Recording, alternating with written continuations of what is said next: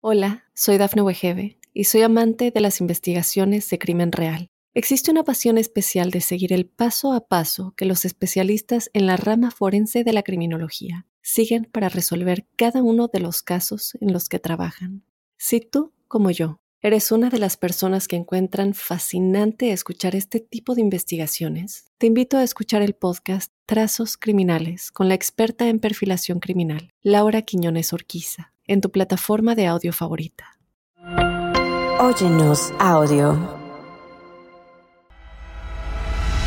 Si Alfredo Galán no se hubiera emborrachado aquel 3 de julio de 2003 y no se hubiera presentado en la comisaría de Puerto Llano en Ciudad Real para confesar los seis asesinatos, probablemente el asesino de la baraja sería hoy una de las grandes incógnitas criminales de España.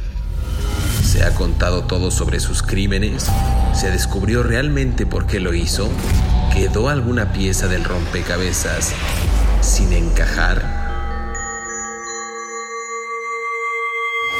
El perfil psiquiátrico del asesino de la baraja fue una de las cosas que más dio de qué hablar en el juicio. Los psiquiatras forenses que designó el juzgado de instrucción fueron tres, Juan José Carrasco, José María Benza y Faustino Velasco. Todos llegaron a la misma conclusión. No había una categoría en psiquiatría para poder englobar a un sujeto como Galán. Por eso, decidieron catalogarle como un depredador humano. Así lo describe una crónica de la época. Es un depredador humano que sale a la casa del hombre para humillarlo y después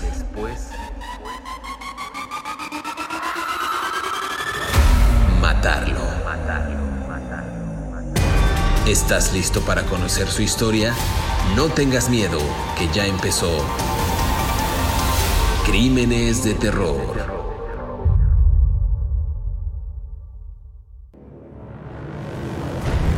Bienvenidos a Crímenes de Terror. Si aún no te has suscrito al podcast, oprime el botón de seguir en la plataforma en la que nos estés escuchando, ya sea en Spotify, iHeartRadio, Amazon Music o Apple Podcast.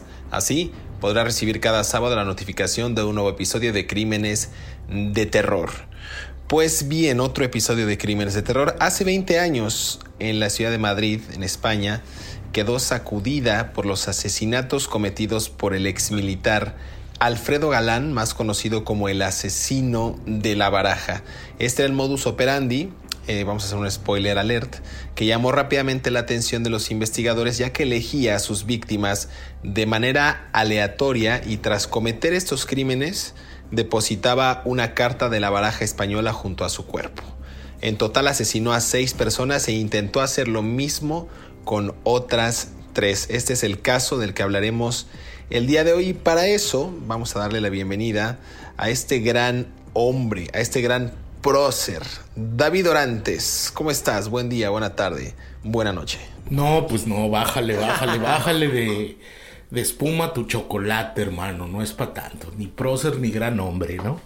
Oye, este, quiero pedir unas disculpas quiero ofrecer mis disculpas y que la gente me perdone, la buena gente de Tenerife. ¿A mí? Porque dije una burrada en, el, en el podcast pasado y la señora María me mandó un correo electrónico muy amable, muy gentil y muy educado, pero muy severo, lo cual me parece muy bien porque me lo merezco. Dije que las islas estaban en la mitad del Océano Pacífico y obviamente no es así, están a la mitad del Océano Atlántico, pero en mi descargo yo estaba pensando en Acapulco y toda la desgracia del mar Pacífico que estaba en ese momento y me traicionó el subconsciente. Así que una disculpa a toda la gente buena de, Tenerife y de las islas y de por ahí, que, que, me disculpen. Efectivamente, no las han movido, ahí siguen a la mitad del Océano Atlántico. Y también me dijo que hace muchos años que los ah, alemanes en el sur de España viven pero pues ya no tienen marcos alemanes, ¿no? Ya toda la moneda está estandarizada, lo cual yo ya lo sé, pero yo me refería al contexto de la época, señora María. Pero muchas gracias por mandarme su correo electrónico, muchas gracias por su regaño. Este, usted es muchísimo más amable que el señor de Colombia que me dice, que me escribió también lo mismo, ¿no? Es que poco, poco, poco menos me dijo que soy un imbécil. Este, ya nos veremos, señor de Colombia, ya nos veremos en persona y a ver cómo nos va. ¿eh? Así que este, yo también le voy a investigar su educación primaria, dónde fue usted a la primaria, para ver por qué. Pero bueno, aquí estoy, pues, para recibir los guamazos y los, y los dislates que, que, que, por los regaños por mis dislates, ¿no? Que me quieran hacer los podescuchas. Pero qué bueno que los podescuchas se están dando cuenta quién es la persona buena y quién es la persona mala del programa. Evidentemente todos los regaños... Obviamente se han dado cuenta de eso hace dos años. ¿no? O sea, no necesitas, como decía mi abuelita, eso por sabido se calla. Pues mira, pues ya, qué bueno que le sigan dando regaños a David Orantes. Qué bueno que sigan escuchando el podcast. Pero mira, lo, lo mejor es que tenemos este asesino en serie español. Regresando, el, el, episodio anterior hablamos también de un asesino en serie español. Y en esta ocasión, Alfredo Galán Sotillo, quien nació en Puerto Llano, en Ciudad Real, el 5 de abril de 1978. Este hombre tiene todavía 45 años de edad. Creo que es uno también de los más jóvenes de los que hemos hablado. Un ex militar, ya lo decía yo, asesino en serie español, autor confeso de seis asesinatos en Madrid entre enero y marzo del año 2003. Esto fue apenas hace 20 años, casi 21 años. Apodado el asesino de la baraja, pero tiene datos biográficos interesantes este hombre. A ver, nació gracias a que pues tenemos una muy buena... Eh, un muy buen antecedente biográfico de este hombre, por debido a la tecnología también y debido también al lo público de su información y lo relevante de su caso. Eh, Cursó sus primeros años de estudio en la educación primaria en el Colegio Salesianos de San Juan Bosco y la secundaria en el Instituto Juan de Tabora, eh, donde llegó a ser delegado de clases, lo que dicen los expedientes. Sus maestros le recuerdan como un estudiante introvertido. Entonces vámonos, a ver si que como diría Jack el destripador, vámonos por partes. ¿Cómo ves este primer acercamiento a este hombre, un sujeto español con una vida aparentemente pues de clase media, un tanto introvertido que también entró en el ejército de tierra en la rama de la infantería mecanizada. ¿Cómo lo ves, David Orantes? ¿Cómo nos marcan las guerras? Yo creo que sería cómo nos marcan como seres humanos las guerras, ¿no?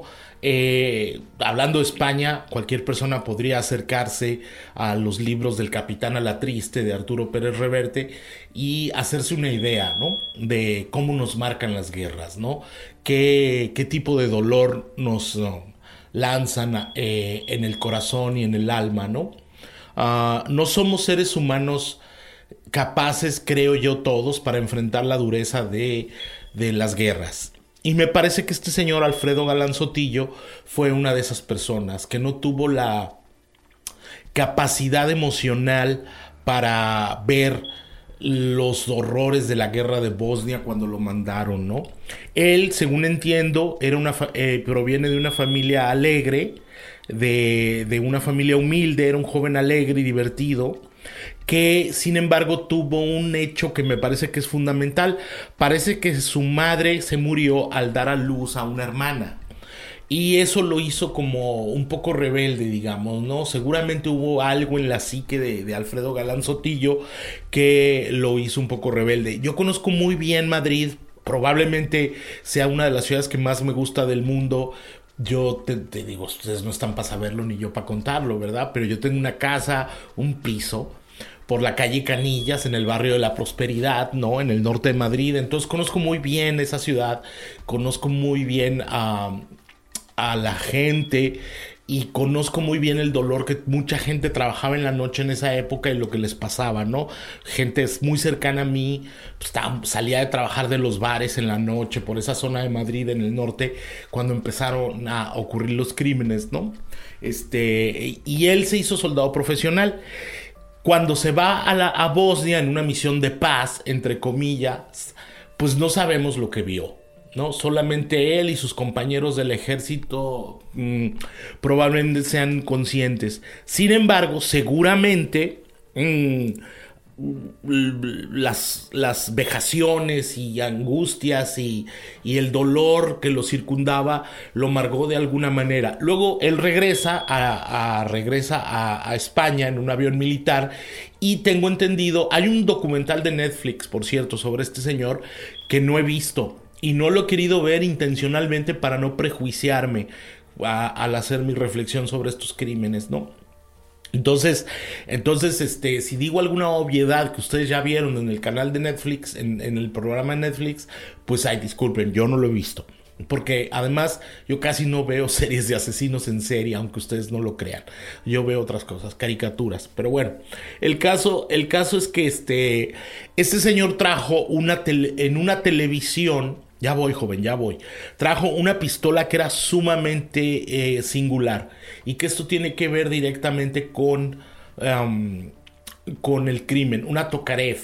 No, eh, yo la única vez que había oído hablar de las pistolas Tokarev fue en un libro muy famoso que se llama El Informe Tokarev, que no me acuerdo quién lo escribió, pero mm, él trae esta pistola que según entiendo son pistolas de lo que era el bloque comunista del, del, este de Europa y alguien se la ha de haber. Un soldado búlgaro, digo, no sé, un soldado serbio, bosnio, no lo sé. Pero el caso es que este señor eh, en algún momento obtiene esta pistola que es de un calibre muy particular y que es de un, de un armado muy particular y esconde la pistola según entiendo, en un aparato de televisión y cuando llegan y le hacen la revisión a todos los soldados de sus pertenencias, de lo que traen de, la, de, su misión, pues supuestamente no le, no le, no le hacen mucho, no le mucho caso. Él puede entrar a España con su televisión y en la cual trae escondida su pistola que tiene un um, un rol fundamental en la investigación de los crímenes, ¿no? Totalmente. Sí, a mí me parece muy interesante lo, todo lo que estás contando. Eh, nada más déjame hacer una acotación antes de irnos a esta primera pausa. Decías justo que en septiembre de 1998 entra al ejército, llegó a ser cabo y posteriormente cabo primero en la división acorazada Brunete, concretamente en el regimiento de Asturias, en el batallón Covadonga, en la segunda compañía. También participó, decías tú, en Bosnia, muy bien, entre agosto y diciembre del año 2000 y entre mayo y octubre del año 2000, eh, respectivamente, eh, suspendió las actividades o estas pruebas de ascenso a sargento y después las pruebas físicas de acceso a la escala de cabos y guardias de la Guardia Civil. Está interesante ver como dices tú, cómo los conflictos bélicos van desvelando quizás también los peores vicios o los, o, los, peores trastornos que cargaba una persona en la infancia. Entonces vamos a ver en el siguiente segmento cómo eh, en el año 2003, tras esta catástrofe del Prestige en Galicia, su unidad eh, pues fue relevada de Bosnia y enviada a limpiar uno de, los, uno de los derrames petroleros más alarmantes de aquellos años, conocido como el chapapote, ¿no? Entonces, aquí va a haber algo interesante porque cambia y trastorna un poco de las actitudes de este hombre que lo hacen cometer esta serie de asesinatos. Pero bueno, vamos a hacer una pausa aquí en Crímenes de Terror y regresamos para seguir conversando acerca de Alfredo Galán, mejor conocido como el asesino de la baraja.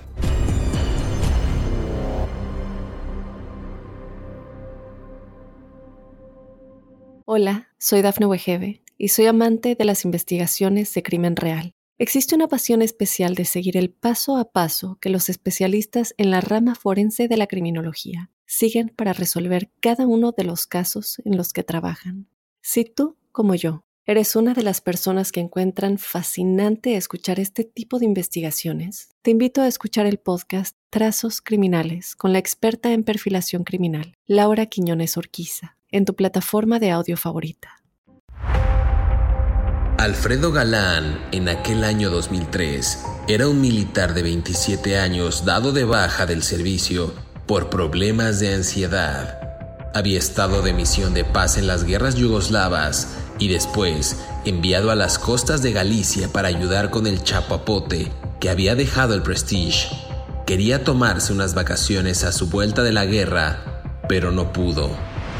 Quizá fue eso lo que hizo clic en su cabeza, o lo mismo, el mal que desataría más tarde ya estaba ahí. El caso es que en Galicia protagonizó su primer episodio de violencia. Agredió a una mujer para intentar robarle el coche. Por ello, fue ingresado en el Hospital Central de la Defensa Gómez Ulla, donde se le diagnosticó un trastorno de ansiedad. Se le confirió la baja con asistencia psiquiátrica y entre visita y visita al médico tuvo lugar uno de los primeros crímenes que cometió. En el periodo que ocurrieron los hechos, el acusado estaba en tratamiento psiquiátrico, pero a pesar de ello, nunca contó nada de las actividades que realizaba a lo largo del día al médico, el mismo que lo trataba ni éste notó nada extraño en su paciente. Tuvo que ser la hermana del propio galán quien informó al psiquiatra del cambio de actitud del imputado. Sigue escuchando la historia de Alfredo Galán, el asesino de la baraja, aquí en Crímenes de Terror.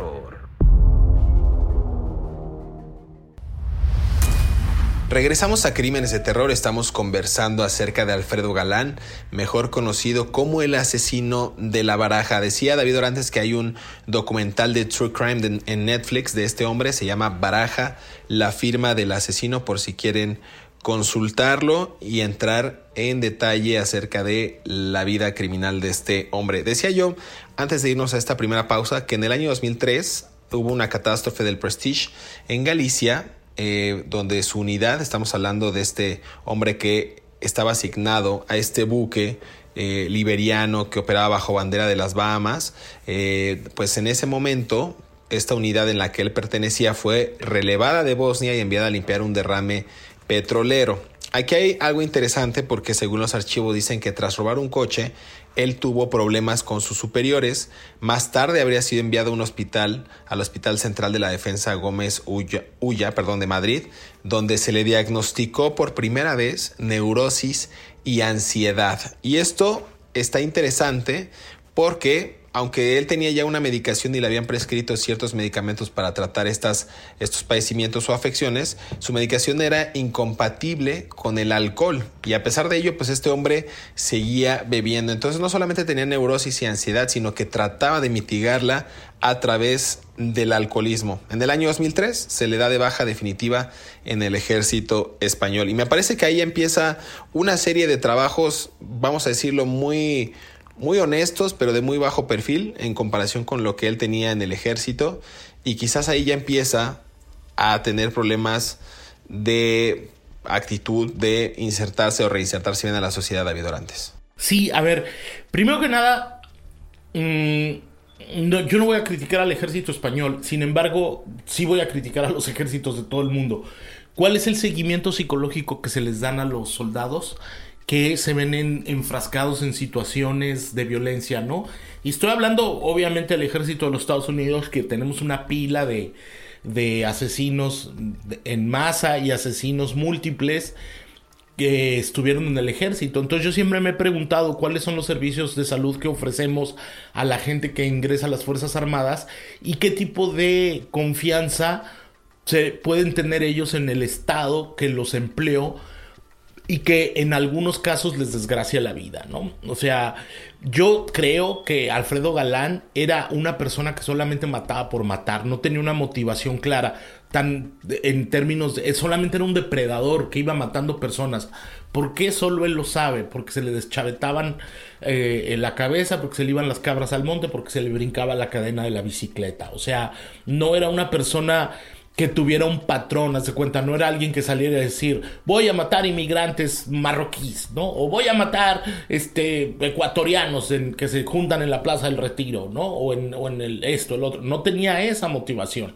No, no era un racista, aparentemente, no era, un, no era una persona vinculada a grupos que sepamos, de ultraderecha, no simplemente iba a matar, que sepamos, digo, eh, ojo, igual y sí, este, mm, o a grupos de ultraizquierda radicales, no lo sabemos, simplemente mataba por matar, y eso a mí me parece muy sintomático de, de, que alguien tuvo que haberse dado cuenta de lo que le estaba pasando a este señor, ¿no?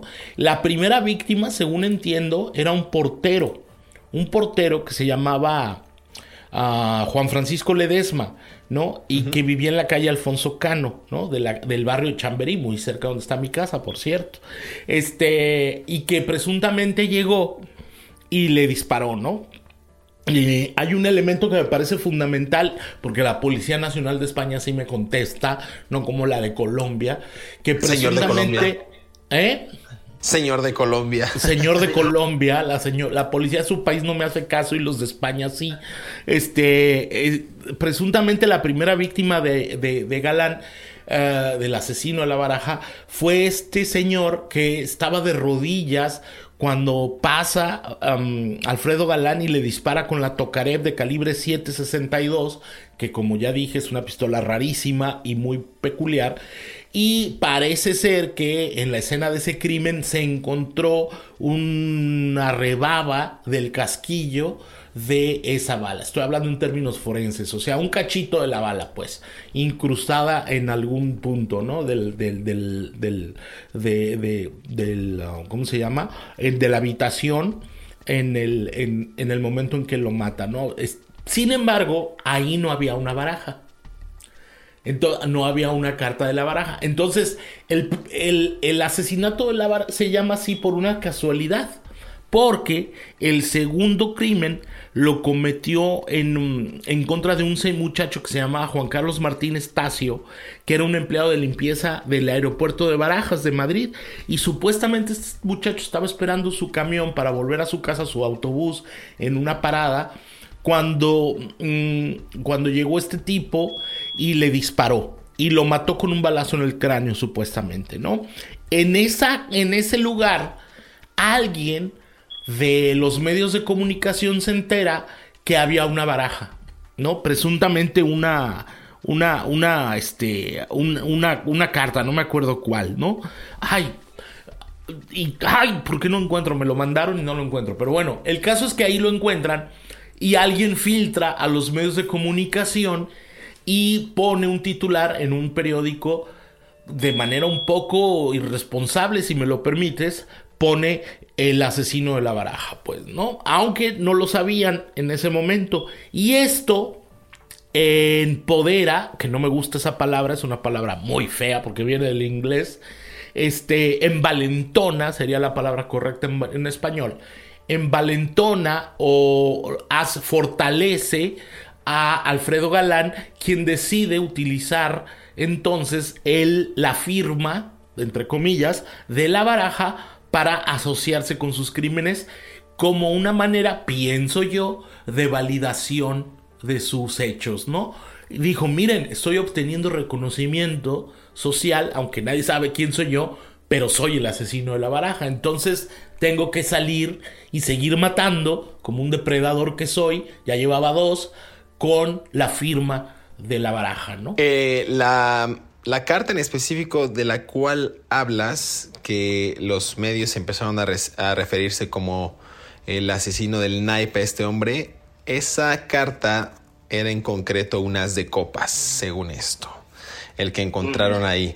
Eh, como dices tú, esa firma macabra pues terminó por darle también esa identidad a este hombre y después de que asesinó a este hombre en la parada de autobús a Juan Carlos Martínez Tacio, la tarde de ese mismo día, Galán entró a un bar, el bar Rojas en específico en la localidad de Alcalá de Henares, eh, y sin mediar una sola palabra, este hombre empezó a darle de tiros a varias personas. Y le dio a dos en específico, dos de ellas, Miquel Jiménez Sánchez, de 18 años, 18 años andando en un bar ese hombre, y Juana Dolores Ucles López, de 57 años. Estos fallecieron a consecuencia de los disparos. También la propietaria del bar, Teresa Sánchez, recibió tres disparos, eh, uno en el codo, uno en el, en el, muslo, perdón, y otro en el tórax. Y mientras se arrastraba la mujer, porque pues era una refriega de, de detonaciones de arma de fuego, se arrastraba tras el mostrador, ella logró sobrevivir. Y aquí también hay que acotar algo, David, porque en esa ocasión no dejó ninguna carta de la baraja española, ya que aún no había escuchado en los medios el apodo con el cual se le identificaría más tarde. Pero esa misma tarde, Galán, dicen algunos expedientes y algunos medios de comunicación que retomaron ese caso en la época, Acudió a un psiquiatra en Madrid quien, según sus palabras, no se enteró de nada, nunca supo de nada. O sea, él prácticamente, no quiero burlarme de la condición de las personas que van a un psiquiatra o que tienen ciertas afecciones prescritas, pero el hombre se estaba haciendo el loquito y no, no, no, no, no quiso revelar o dar indicios de que él pudo haber sido uno de los que cometió estos ataques David Durantes. Sin embargo, fíjate, es muy interesante porque su hermana sí se da cuenta de que, de que él estaba haciendo, le estaba pasando algo. Porque supuestamente, eh, de acuerdo con, con, lo que yo entiendo, la hermana habló con el psiquiatra y le dijo, oiga, mi hermano no está bien, algo le está pasando muy raro. No, no, no sé qué es, pero no, no, no, ahora sí que no está en sus cabales, ¿no?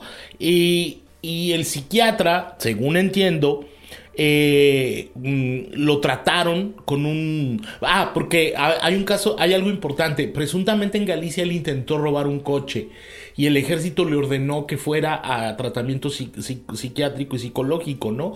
Ahora, Alfredo Galán es un narcisista, como todos los asesinos en serie, ¿no? Tiene una necesidad de admiración, es un arrogante, tiene una necesidad de superación, ¿no? Pero también tiene un miedo de ser rechazado, que se vincula directamente con el narcisismo. Mm. Y algunos perfiles psicológicos señalan que tal vez tenía rasgos esquizoides, ¿no? Eh, era una persona uh, reservada y de, y de pocas restricciones a las relaciones personales. Que tampoco eso está muy justo, porque por ejemplo yo soy así, yo no tengo muchos amigos y soy muy reservado, pero tiene que ver por, por mi trabajo, pues yo confío poco en las personas, ¿no? O mi, mi círculo de amistades es muy, muy reducido, ¿no? Este, mm, pero bueno, y además también era de alguna manera un egocentrista manipulador y agresivo, ¿no? Entonces me parece que todos estos componentes pues eran el caldo eh, brutal en el que se estaba gestando, ¿no? La mentalidad de este señor para ir a matar. Ahora, yo vuelvo y repito, ¿cuáles son los procedimientos psicológicos que se les siguen a los soldados que enfrentan situaciones de estrés postraumático por situaciones de guerra? Porque obviamente Alfredo Galán eh, se parece mucho su personalidad a los fenómenos de los soldados que vemos en los Estados Unidos, que luego se les brinca la cadena de la bicicleta y empiezan a matar gente a diestra y siniestra, ¿no? Eh, además era un hombre que sabía disparar, ¿no? Tenía un entrenamiento militar. Ahora, insisto, no tenía un patrón, solamente mataba por matar. Era, discúlpenme ustedes la expresión tan, tan borde que voy a decir, ¿no? Aquí te veo, aquí te mato, ¿no? Este, um, no tenía una una consecuencia lógica para él las muertes de sus víctimas, simplemente eran víctimas de oportunidad, ¿no? Totalmente, totalmente de acuerdo contigo, David Orantes. Vamos a hacer una pausa aquí en Crímenes de Terror y regresamos para seguir conversando acerca de Alfredo Galán, el asesino de la baraja. No se despegue.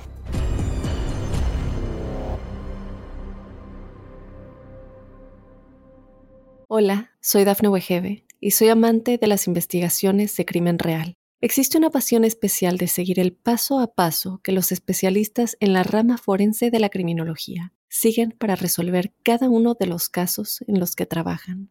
Si tú, como yo, eres una de las personas que encuentran fascinante escuchar este tipo de investigaciones, te invito a escuchar el podcast Trazos Criminales con la experta en perfilación criminal, Laura Quiñones Orquiza, en tu plataforma de audio favorita.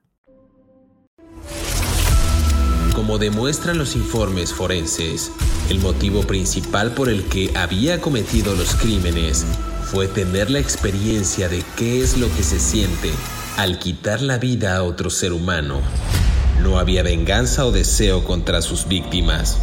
El día que acabó con Ledesma, una de las víctimas, la decisión de matar a alguien la había tomado 10 minutos antes de salir a la calle, mientras veía televisión.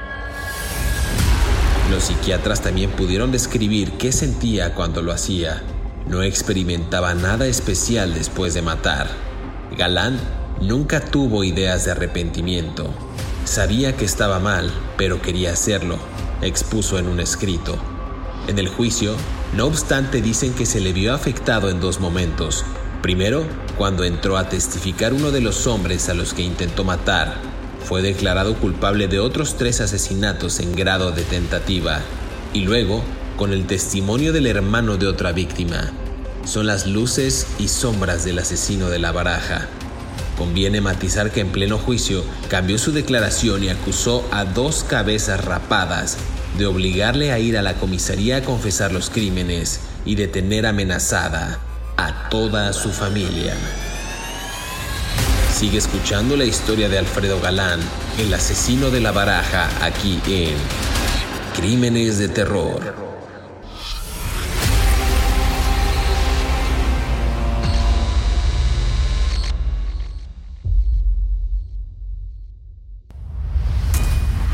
Alfredo Galán, el asesino de la baraja, es de quien estamos conversando el día de hoy aquí en Crímenes de Terror.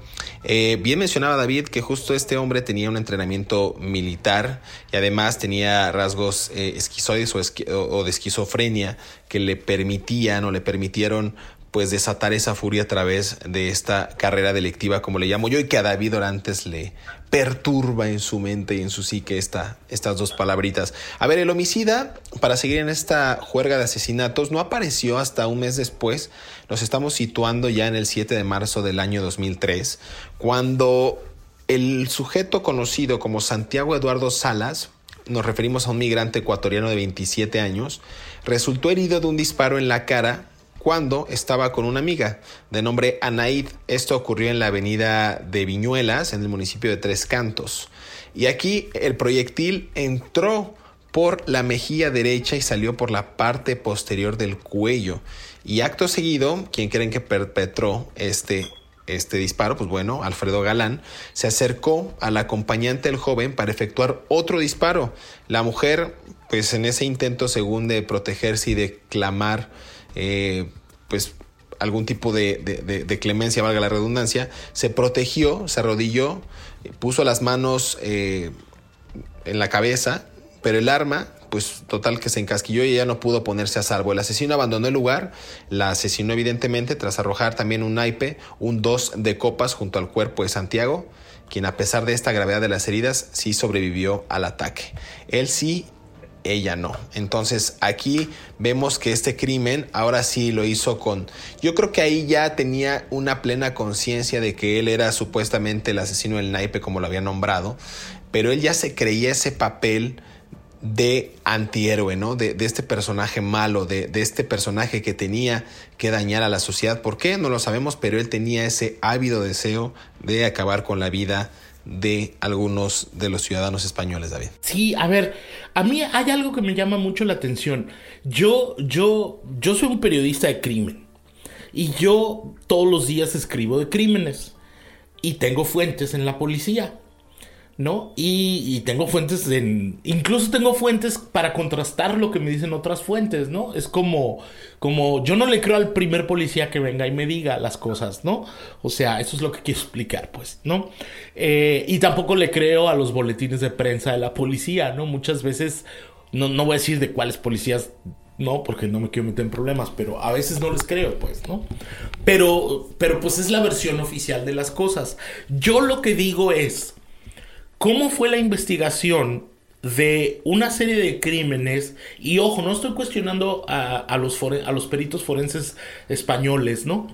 Pero cómo fue la investigación donde tú tienes una pistola Tokarev con un casquillo muy poco usual y quién estaba a cargo de investigar ese tipo de cosas. Tienes por lo menos cuatro víctimas de las que ya hablamos aquí que fueron asesinadas con el mismo calibre. Ahora, también en descargo de las autoridades, debe ser muy complicado tener un seguimiento de una pistola de la que no sabes nada. O sea, no es como aquí en los Estados Unidos que todas las pistolas que se compran de manera legal o los rifles están registradas, ¿no? O sea, tú...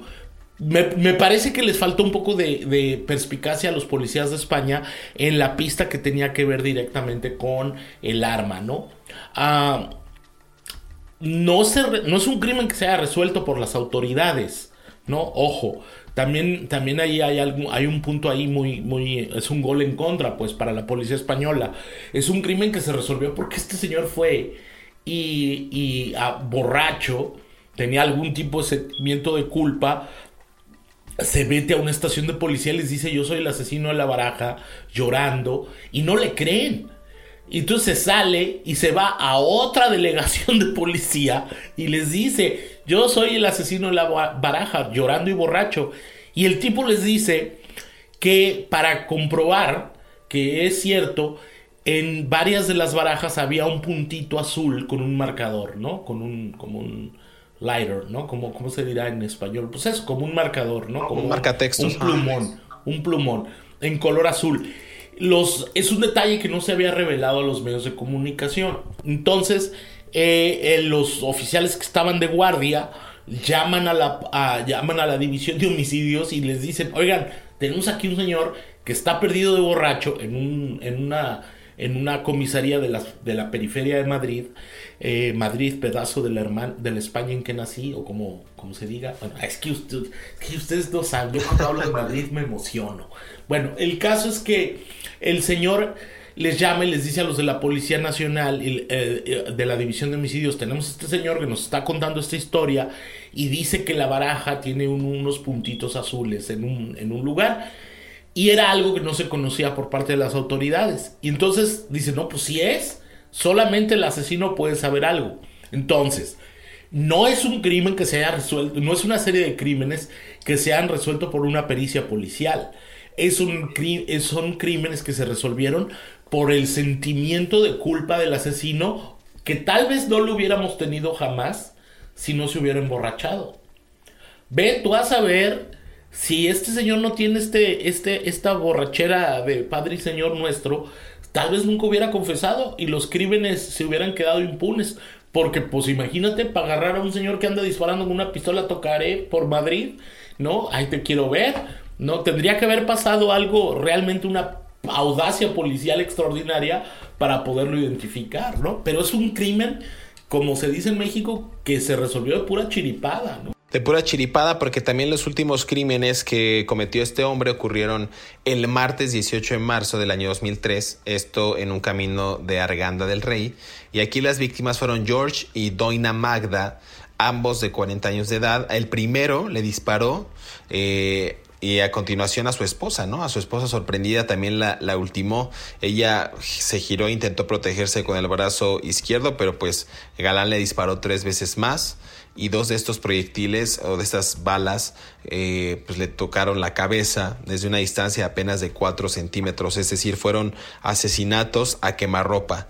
Murió a los dos días y la trayectoria de las balas pues dicen que era ligeramente descendente, lo que confirmaba también esta, esta cuestión que no hemos mencionado, pero la hipótesis de que el agresor debía ser de una elevada estatura. Este hombre también era bastante alto, medía 1,85 metros, que es lo que yo mido, básicamente, ¿no? Entonces era un hombre muy, muy, muy alto. Eh, nada más para ya empezar a darle crán al alacrán, para empezar a finalizar, digamos, con esta redundancia, este episodio, Alfredo Galán fue juzgado en Madrid por la sección 16 de la audiencia provincial y lo encontró obviamente culpable de seis asesinatos, aunque vaya usted a saber cuántos fueron en realidad los que mató este desgraciado, y lo sentenció a cumplir 142 años y tres meses de prisión y también indemnizar a los familiares de los fallecidos y a tres de los supervivientes. Dicen que con una suma de más de 600 mil euros, tanto por daños morales como por lesiones, lo cual me parece, entre comillas, justo por lo que padecieron estas personas y evidentemente para resarcir esos daños a las familias de las víctimas. ¿Tú cómo lo ves, David Orantes, en esta conclusión? Pues fíjate que yo me un poco con tacto, porque cuando le di, ahora sí, para no variar, no estoy de acuerdo contigo con que le hayas llamado desgraciado. Es que es un desgraciado. Es un desgraciado. Es un desgraciado, maldito. Es, es, es un hombre, pero yo también tendría que decir que podríamos ser más clemente, tener un poco más de clemencia con las personas que padecen, ah, valga la redundancia, padecimientos mentales. Yo creo que esta persona estaba muy desequilibrada, ¿no? O sea, y, muchos asesinos en serie están muy desequilibrados y yo eh, ya sé, ya sé, ya sé, parezco viejito contando batallitas, eh, pero me parece que no estamos haciendo lo suficiente en nuestras sociedades en términos de, de, salud mental, ¿no? Cada vez hay más padecimientos, el, cada vez hay más situaciones que nos ponen en riesgo a todos por, el, la, la, por la salud mental y este es un ejemplo de ello, ¿no? Un hombre que tal vez no estaba preparado para ser soldado. Eh, mentalmente hablando y vivió horrores que ni podemos ni contar, ¿no? O vio cosas que lo traumaron de por vida, ¿no? Fíjate que hay una periodista de, de un canal de televisión que se llama Castilla-La Mancha Media que, además es un canal de televisión que yo veo por internet porque me gusta mucho lo que hacen y veo las corridas de toros que transmiten. No me regañen, ya sé que las corridas de toros son una barbarie, pero pues qué le vamos a hacer, ¿verdad? A mí me gustan.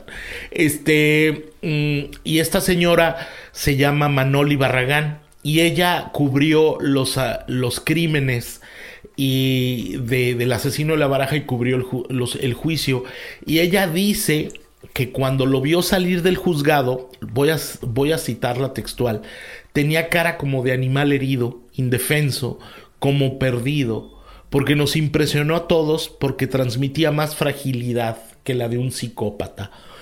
Y eso te habla de que el hombre realmente estaba perturbado, ¿no? Era una persona que, estaba perdida emocionalmente y mentalmente y los servicios de salud mental no lo atendieron como debiera. Y yo insisto, muchas veces las propias sociedades son responsables de los asesinos que generan, ¿no?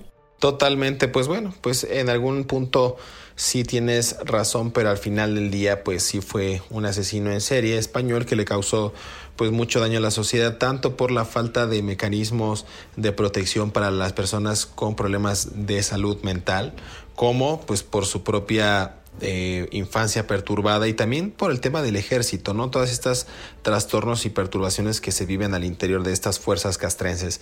Pues David Orantes, muchas gracias que este, este episodio pues llegó a su fin. Queremos agradecer a todos aquellos que cada sábado sintonizan un nuevo episodio de Crímenes de Terror. Recuerden que pueden repetirlo, pueden compartirlo con quien ustedes gusten. Suscríbanse a Apple Podcasts, Amazon Music, iHeartRadio y Spotify para que les llegue la notificación y ustedes sean los primeros en disfrutar de estas aterradoras historias. Déjenos una reseña en estas plataformas porque así nos ayudan a mejorar. Y también eh, envíenos a través de redes sociales de a quién o de quiénes les gustaría que platicáramos en el siguiente episodio. Muchas gracias, nos escuchamos en el próximo episodio de Crímenes de Terror.